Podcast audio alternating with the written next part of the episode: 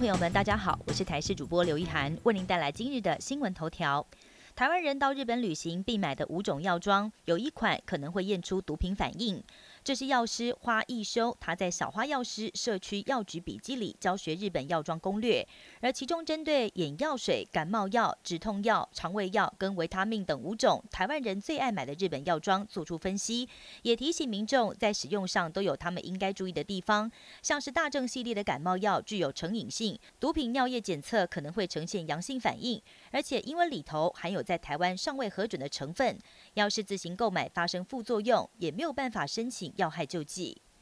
今天凌晨十二点四十八分，宜兰县发生规模四点九地震，宜兰县最大震度有四级。而深夜有感地震，吓坏不少人，直呼实在很可怕，好像爆炸的感觉，甚至有人听到地名。专家解释，因为这次地震距离比较近，所以会听到地名。另外，基隆市社会处跟消防局也教大家防灾的小配包，像是用卫生棉包覆伤口，用保鲜膜当耳塞，将女性用品发挥妙用。最近，一名旅居台湾多年的加拿大籍网红在网络上贴出了一段影片，揭露十二件外国人看不满台湾的事情，其中包括城市街景老旧、汽机车改管噪音、低薪高物价，以及很容易因为说错话而被告惹上麻烦等等。网友热烈讨论，认为有些缺点真的很认同，表示虽然爱台湾，但也希望台湾能够改善。香港尖沙咀一栋新建当中的四十二层大楼发生严重火灾，火势迅速蔓延，很快就把半栋大厦都给吞噬了，还造成一旁至少四栋大楼起火燃烧，也在邻近的喜来登酒店顶楼引发火势。大火燃烧后的碎片持续掉落，传出地面上有两个人闪避不及遭到烧伤。而这栋大楼预计今年落成，明年开幕，却在二号晚间发生大火。消防队灌救的同时，也疏散了附近一百多名住户。